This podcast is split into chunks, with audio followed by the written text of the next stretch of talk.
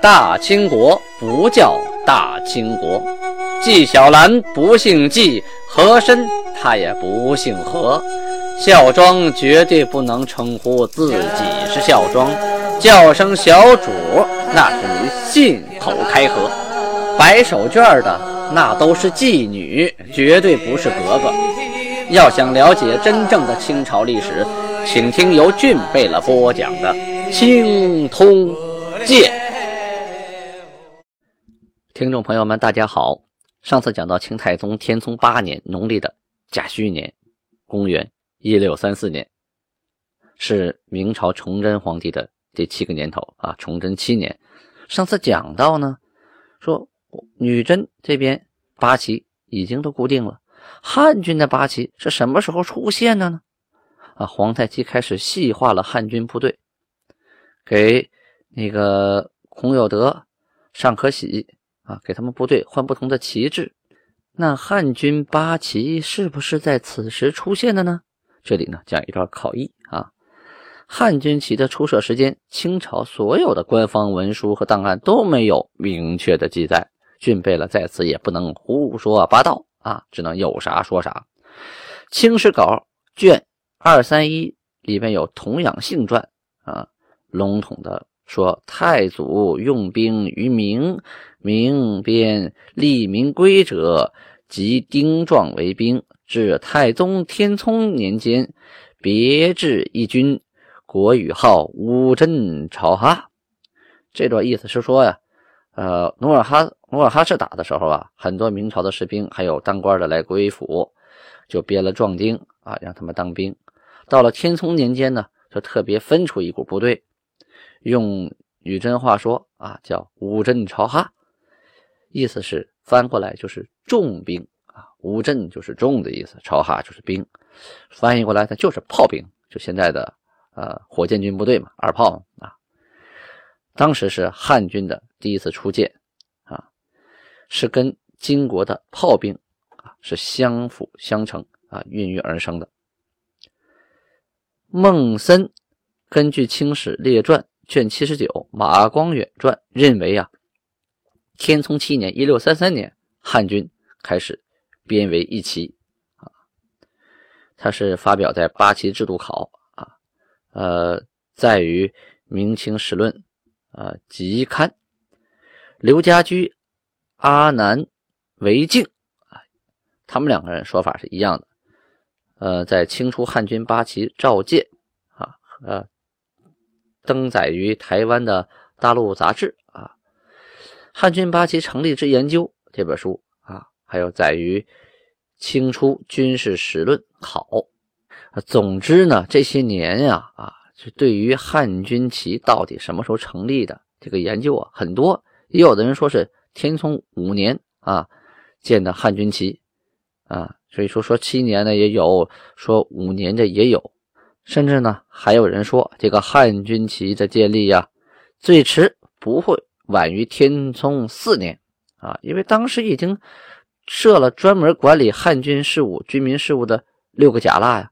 那有了六个甲腊，那不就凑齐了一个古萨了吗？啊，就够一个数，够一个旗了啊。这样解释的也有，说天聪五年有汉军旗的，是根据什么呢？是根据天聪五年正月啊。铸成了红衣大炮，你有了红衣大炮，你才需要汉汉军嘛，才需要重兵，才需要炮兵，需要同养性来总理汉军军民事务。所以你天聪四年之前没有炮呢，是吧？哎，有这么说的。嗯，也有人说了，你没有炮，你部队在那儿啊，是吧？也得有人管呢。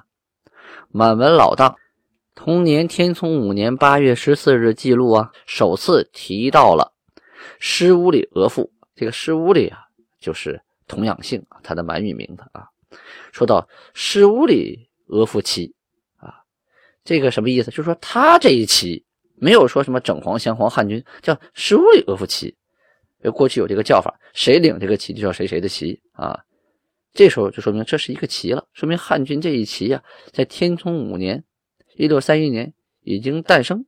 但是呢，当时的这一旗不叫汉军旗，叫施乌里额驸旗啊。所以呢，这个汉军这个旗就是五镇朝哈这个名字出现的就比较晚了啊，应该是在天聪八年五月，最早的档案才出现了五针朝哈这个叫法。部队有，但是名字呢在更替，在变化当中。因为这一年呢，皇太极分清楚了各个部队的名色，叫清楚他们的名字，不能是谁当老大就叫谁的部队啊！你是什么部队就是什么部队。规定完这些部队的名称之后啊，又开始继续整理整顿。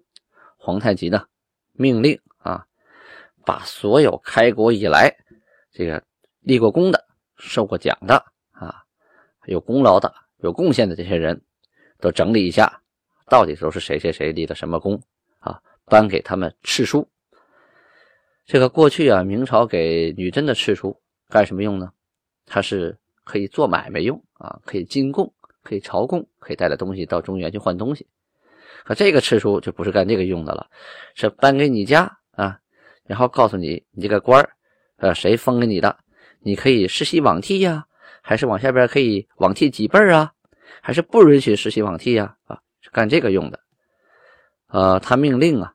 就是说，呃，命令吏部就管这事的吏部啊，总会一下开国以来所有的功臣，包括爷爷呀、父亲呐，带着整个部落来投奔我们金国的啊，还有那些呃身在行间就在部队里边率先攻城啊、率先登上城楼立了功的、斩敌方守将的、有功勋的人，一一的啊详细的记载，然后给他们颁。世袭的敕书，有的呢没有什么功劳啊，是因为有才华，授予他的职位，比如说考取的功名，他没有立过功啊，但是他当了官啊。还有的呢，是因为要需要他来管事儿，管理牛鹿啊，给了他个职务，这样的呢也给吃书，但是他们的吃书是不世袭吃书，就说这辈你这辈当官跟你下一辈没关系啊，人家打仗立功那些。孙子啊，重孙子啊，都享受着待遇。从儿子开始就开始世袭了，啊，世袭罔替。但是你这个文职官员啊，没没立过功的，就不可以世袭罔替。世书是世书，但是功能不太一样。档案五月二十二日记载呢，皇太极决定亲自率领大部队再次征明，就是攻打民国。在此之前呢，皇太极召开过几次的御前会议啊，把各个贝勒都请到一起，大家好好研究研究怎么打民国。这个很多贝勒都说呀，从山海关打进去，你直接插进去。皇太极说不然啊，察哈尔为我军所败，其贝勒大臣将归我，以直驱宣大以迎之。这皇太极的意思说，我们不能正面去攻打这个山海关，太费力气，那个地方不好打。而察哈尔呢，已经投降我们了，那这大臣也归我们了，路熟啊，道熟，我们也走过一趟了，是吧？路面上也没有防备，我们就适合从那儿直奔宣府和大同啊，就是现在的宣化和山西大同。说白了，就是皇太极主张。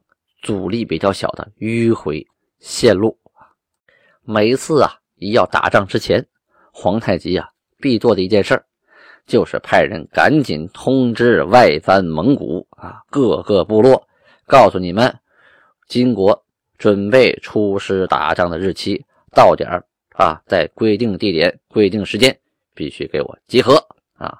同时呢，向八旗大臣等颁布军令。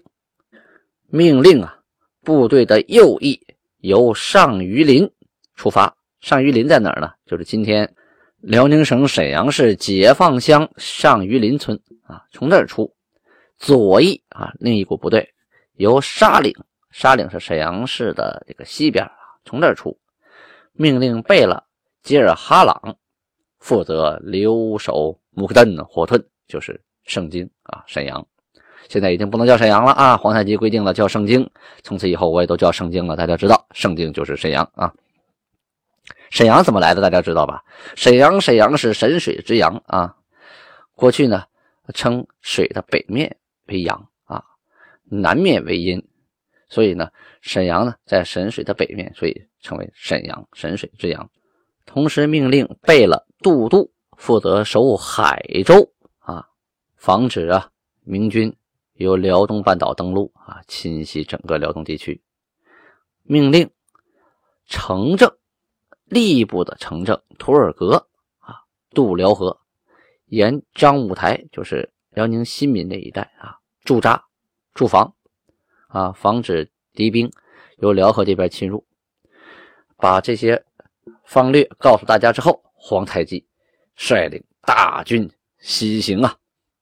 西行之前呢，派遣大臣阿什达尔汗、伊拜啊这俩人去往科尔沁部落调兵随征。大军出发的第二天，渡过辽河啊，一拜就从科尔沁那边快马返回来了，向。那个皇太极奏报说：“科尔沁部啊，出事儿了啊！”皇太极听，来慢慢道来。这个一拜就说了：“这科尔沁部啊，有个噶尔朱塞特尔这个人名啊，还有个海赖这俩人。这个噶尔朱塞特尔和海赖呀，说呀，去北方打索伦部。这索伦部就是黑龙江的那个上游地区啊。”去打索伦部啊，给自己挣点钱花，就带着部众啊反叛了，跑了，说是给这个科尔沁是是赚赚钱去了，其实呢是带部反叛另立山头去了。这科尔沁的土谢图济农啊，这个老大呀，明白过味来以后啊，完了，于是呢带着自己的兵啊就去追，你不能让他就这么跑了啊啊，说叛国就叛国哪行啊？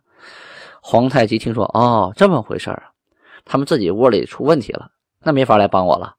于是他呀传谕圣经的留守贝勒说呀，前些日子索伦部到我们这儿来朝见的那个巴尔达奇，赶紧让他回国吧！啊，赶紧回去，弄不好啊，这个噶尔朱塞特尔和这个海赖啊，这俩人还没准真的带着部队去偷他们、偷袭他们，对吧？现在你呢？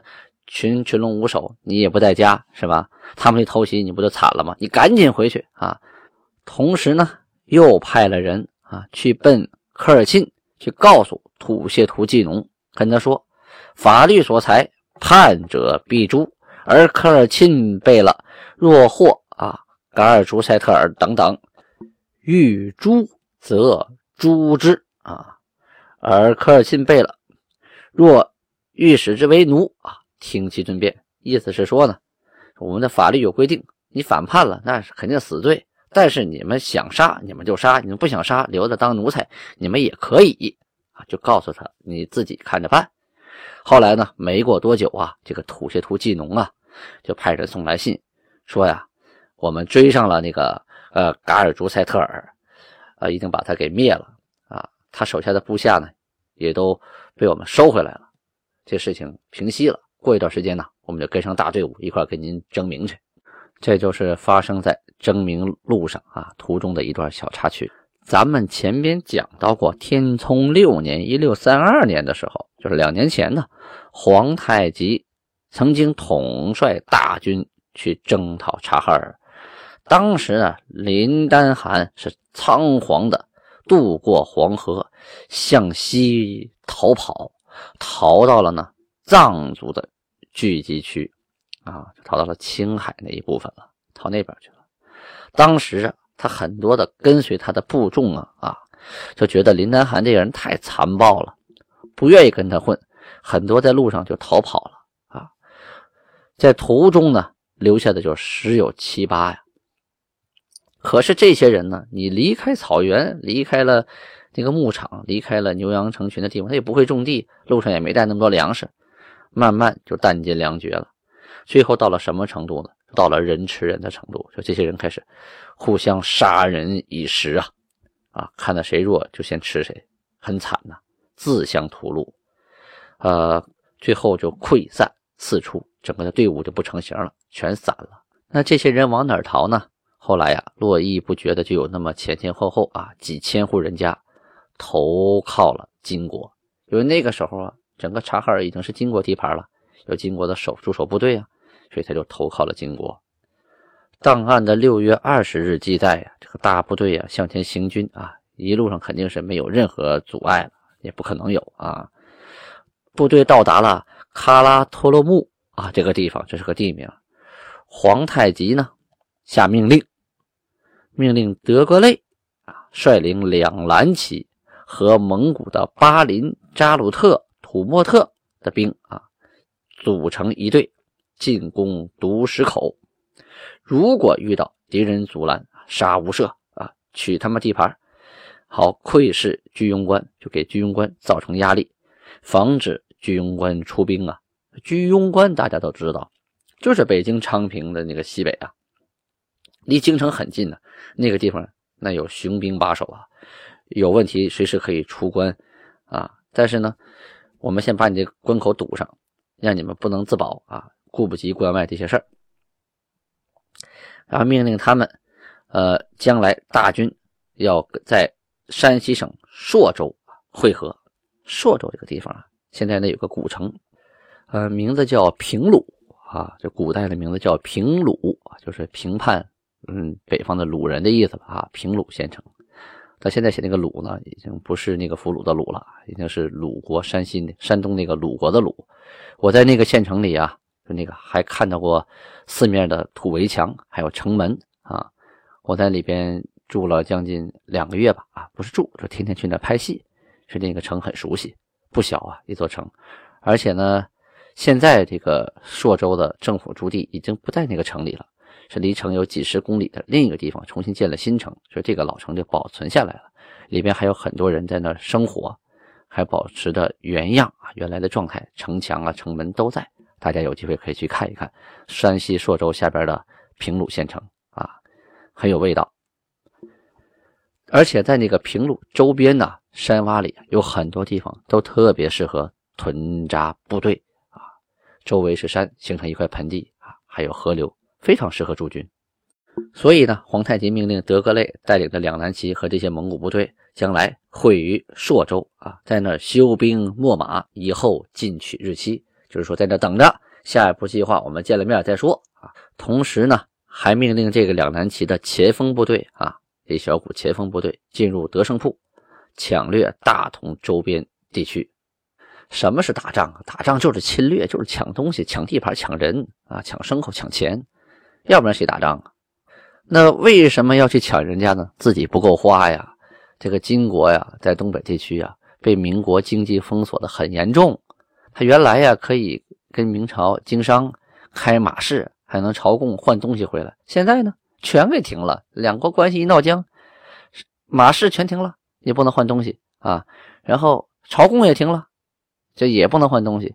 最可恶的呢，朝鲜这边也给停了，给来一个彻底的经济大封锁，自给自足。